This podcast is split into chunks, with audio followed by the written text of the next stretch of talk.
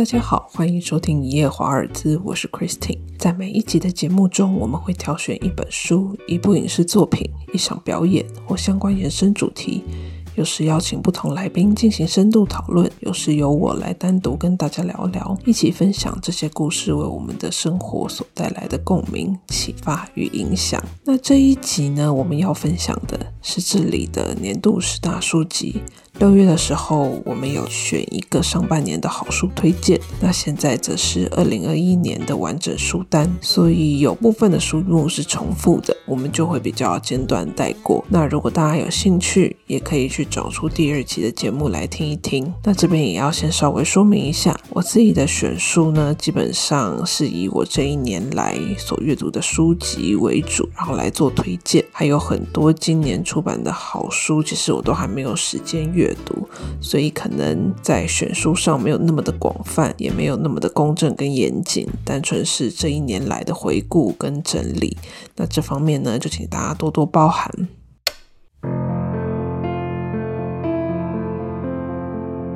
如果说呢，要为二零二一年选一本年度代表书的话，我会选择卡缪的《瘟疫》。虽然它是经典作品，也出过各个版本。但是这本小说在今年读起来特别能够反映我们在疫情下的生活现状。那我自己特别推荐的版本是大块出版的，它是由叶辉莹老师从法文直译。基本上可以说是品质保证。那这个版本的瘟疫呢，在今年呢也推出了三本一套的形式，它叫做反抗三部曲。三本是可以搭配阅读的，分别为小说《瘟疫》论述反抗者和戏剧正义者。那瘟疫呢，有些版本就是译为鼠疫。每次当国际间有重大的传染疾病出现时，这本小说也是最常被提出来讨论的文学作品。它虽然是经典，感觉上可能有一些距离。但是读起来并没有想象中的艰涩或深奥，反而是相当平易近人的。我觉得应该就连高中生读起来都不是问题。那这个故事呢，本身就像一则寓言，你会看到很多在疫情期间人们真实上演的一些言行举止啊、舆论反应等等，都早已被写在这个一九四七年就已创作出来的书籍里，因此它也是可以这么历久弥新的原因。那我刚也提到这本书其。是不难读。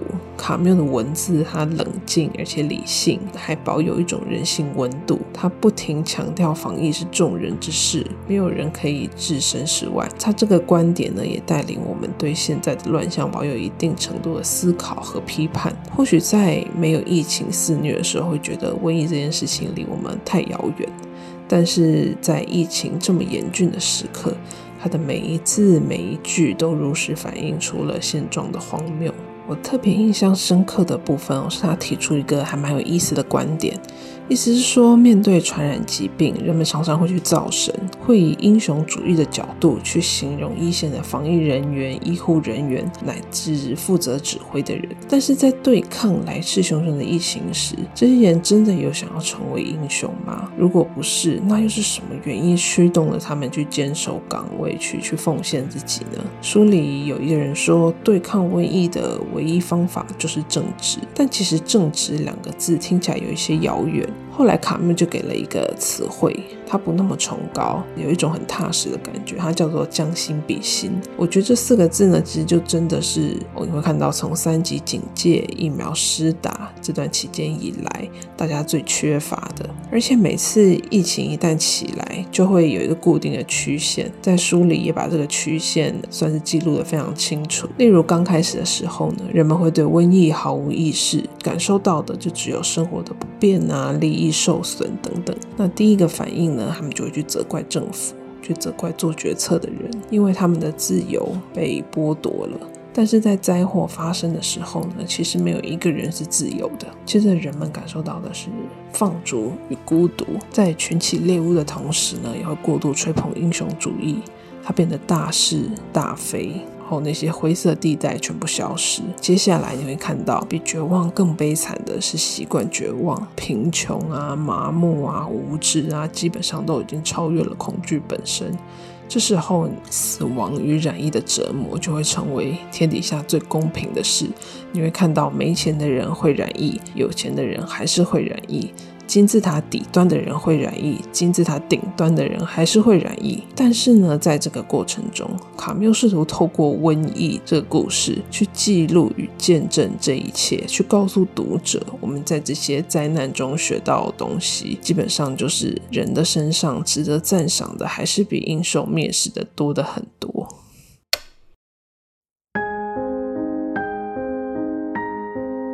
接下来我们要把两本书放在一起谈，一本是王鸥型的《此生你我皆短暂灿烂》，另外是欧大旭的《幸存者如我们》。那我之前也提过，在这些离散主题之后，就是移民的下一代，他试图透过创作去寻找自己的身份。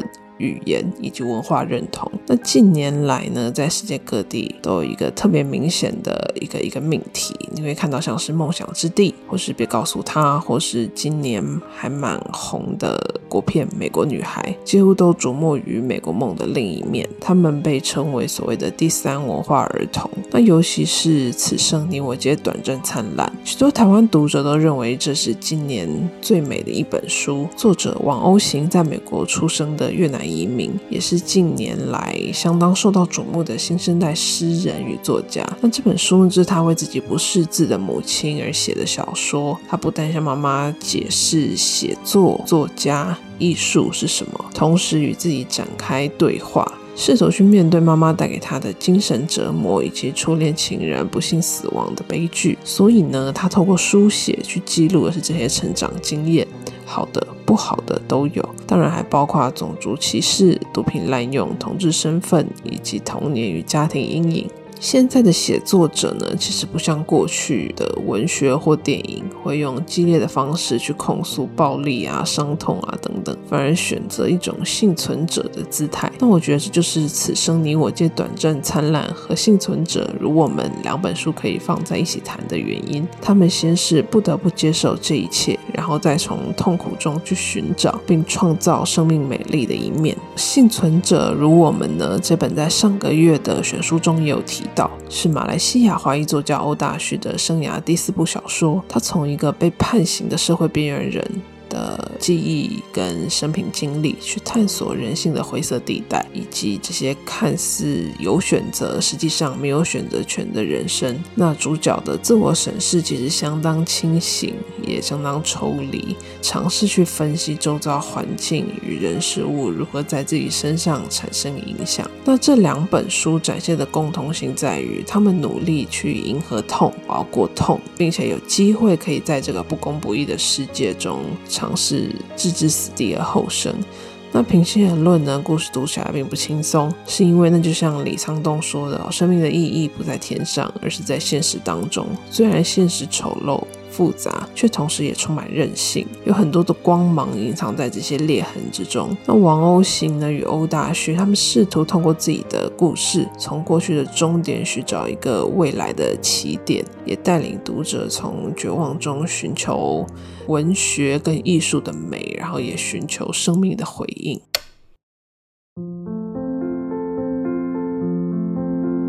接下来呢，这两本书我也想放在一起讨论。他们都关注着生态、自然，尝试将自己的创作呢凌驾于小我的个体生命之上。那就是法兰克·赫伯特的《沙丘》以及理查·鲍尔斯的《树冠上》。《沙丘》呢，因为电影我们做了好几次的讨论，也与光磊展开一场相当详尽的对谈。那《沙丘》的故事有多精彩，应该也不用再多做赘述，大家可以去找找我们第七集的节目来复习。不过呢，法兰克。赫伯特的儿子有提到，生态是理解后果的科学。那这个后果呢，对于自然或人类都是唇亡齿寒的。理查·鲍尔斯在这本非常厚重的书冠上，啊，也透露他的创作理念呢，与所谓的理解后果不谋而合。我们可以看到吴明义老师在导读中形容，这是一部叙事如树的小说，也是一部暗喻人的生命如树的小说。作者用栽植一棵树的态度在书写。单单故事本身就是非常不简单的创作，不但挑战作者的极限，挑战翻译编辑的能力，更挑战广大读者们的耐心与想象力哦，还有我们看待环境和世界的角度。而这是理查·鲍尔斯的第十二本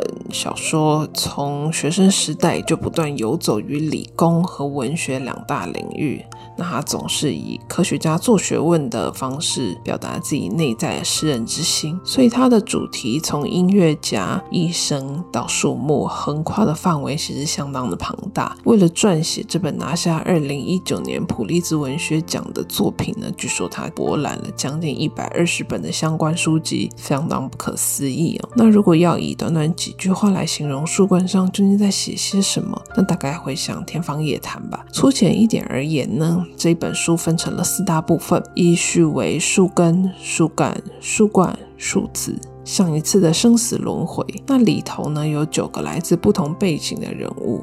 大多是呃，在美国的各国移民后代。第一部分的树根呢，就交代着他们各自的成长经历，也代表着地球某一页的历史。那读过这本书的人都会知道，整个故事其实警示意味相当浓厚，不只是为了提醒人们去重视环境或珍惜自然这些空泛的口号，而是引导读者以树木的角度去进行思考。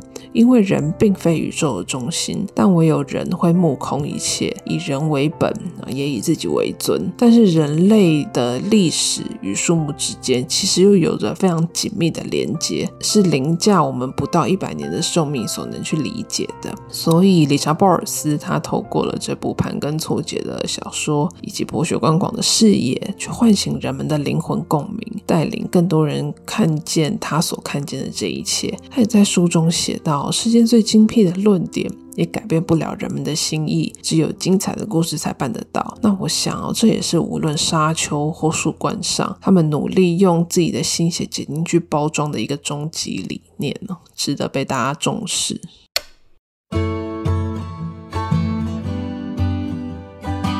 那接下来这两本呢，都围绕着女性议题，然后也都是与性工作者有关。那第一本是土耳其作家艾利弗·夏法克的《倒数十分又三十八秒》，另外一本呢，则是我们上个月才介绍过的韩国第一部慰安妇文学作品《最后一个人》。那倒数十分又三十八秒的命名由来呢？呃，是因为呢，有部分研究指出，心跳刚停止的人，脑部活动会继续下去。那有的人会持续几分钟，然后有的人会。会有长达十分又三十八秒。那这段时间呢，脑中会出现什么样的画面？是否真的会像跑马灯一样上演什么样的过往？这就是这部小说非常特别的地方。那故事呢，就从一名沉尸于伊斯坦堡路旁的大型垃圾箱的妓女莱拉开始诉说，也就是从她的死亡展开，通过过去的童年记忆、成长遭遇，还有旁人的目光，去堆叠这一趟看起来是暖色调，但是其实充满无数。哀伤的人生回望。那莱拉的一生呢？其实侧写了土耳其的整个大时代。他出生在一个保守迷信的父权家庭，很小的时候，叔叔就曾经对他伸出魔爪，父亲又不愿意站在他那边，所以他年纪轻轻就一个人来到了伊斯坦堡这座伤痕之城，就这么待在古老红灯区的某一扇窗户里。但是呢，他也因此认识了五个患难与共的挚友，他们都是社会底层的人物，然后在伊斯坦堡这座大城市。自力更生，相互照应，然后也建立起比血缘还要稳固的连接。作者给予这种连接一个叫做水源关系，就是等于是自己选的家人。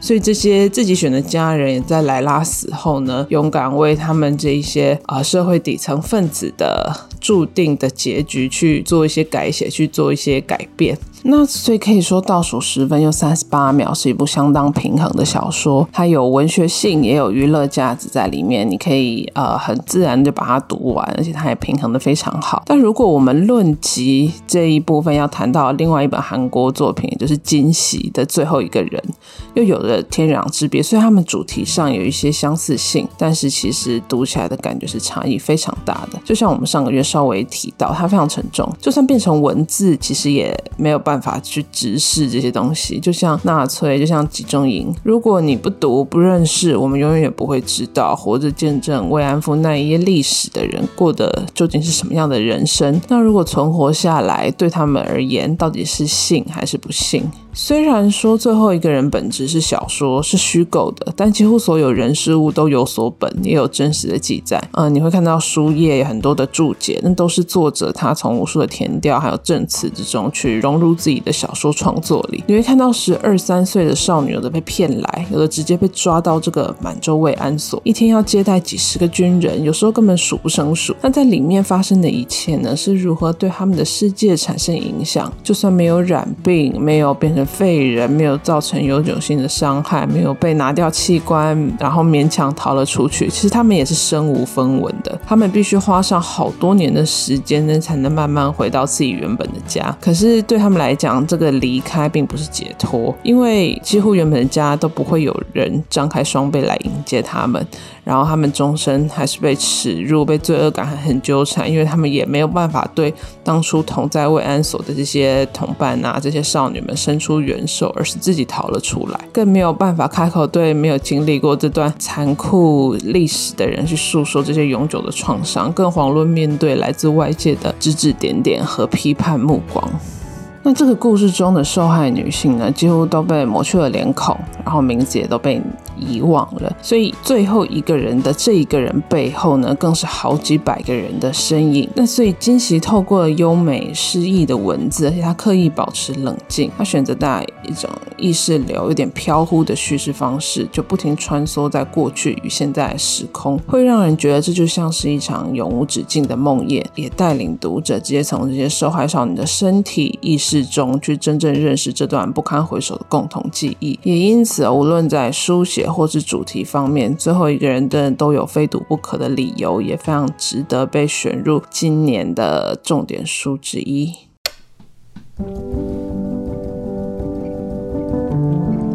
那接下来这两本呢，都是上半年选书的时候有名列其中的，包括《正常人》的作者莎莉·鲁尼的第一本小说《聊天记录》。聊天记录是透过女主角法兰西斯恋爱与交友过程，去重重新探索人与人，还有人与自我之间的关系，以及世界上各种事物的价值。那这本书呢，更被誉为是千禧世代的麦田捕手，是非常具有影响力的。接下来第二本是华文作品，那这本应该。该也不需要多做介绍了，因为它真的卖得非常的好，也持续攻占各大书店的排行榜。那就是红爱珠的老派少女购物路线，它透过书写食物、书写料理，去描绘属于嗅觉和味觉的情感记忆。因为里面有情，所以这个记忆呢，就关乎作者自己，也关乎他的母亲。它的滋味呢，不但象征了童年，也象征着一种传承。它阅读起来本身就是一种享受。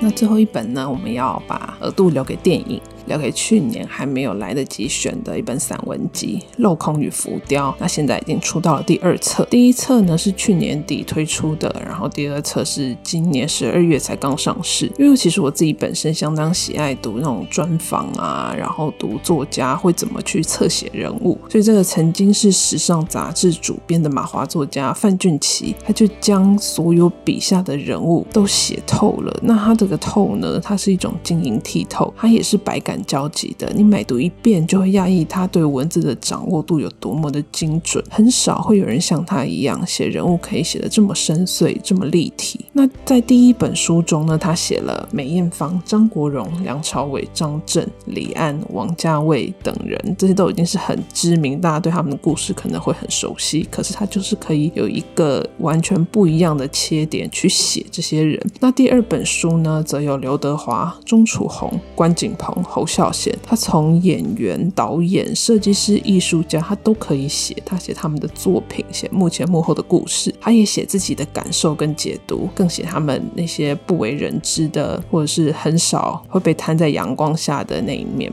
我自己读了很多遍他写的张国荣，有很多人说张国荣是传奇，但对他而言呢，传奇只是名词。他选择用“不朽”这两个字来形容张国荣。他说：“不朽是一种精神，一种依恋，也是一种寄托。”他常常在书写的时候会用两个人的互动来彰显人物性格，就像张国荣跟梁朝伟之间，就像梁朝伟跟刘嘉玲之间。那在这本新书呢，他写关锦鹏这位导演。他也写的特别美。因为蓝宇的修复电影才刚重映过嘛，读起来你会特别的有感触。他透过关锦鹏和母亲的动人往事，去侧写这位导演注入电影中的种种人生历练。那这些人物啊，这些电影。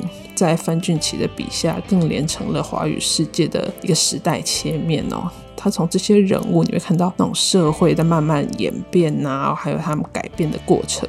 所以真的很推荐《镂空与浮雕》这两册，一本是去年出版，一本是今年出版。我觉得这两本都非常值得一读。好，那以上呢就是我们叶华尔兹的年度选书。之前提到的几本，《瘟疫》是大块出版，《树冠上此生你我皆短暂灿烂》聊天记录和最后一个人是时报出版，《老派少女购物路线》是远流出版，《沙丘》呢则是大家出版，倒数十分又三十八秒是新经典文化出版，最后的《镂空与浮雕》一二册都是有路文化出版，大家都可以去书店翻翻。那如果各位听众喜欢我们本集的内容，也欢迎透过脸书专业一页华尔兹和各收听平台给予我们建议与回馈。那祝大家新年快乐，我们明年再见。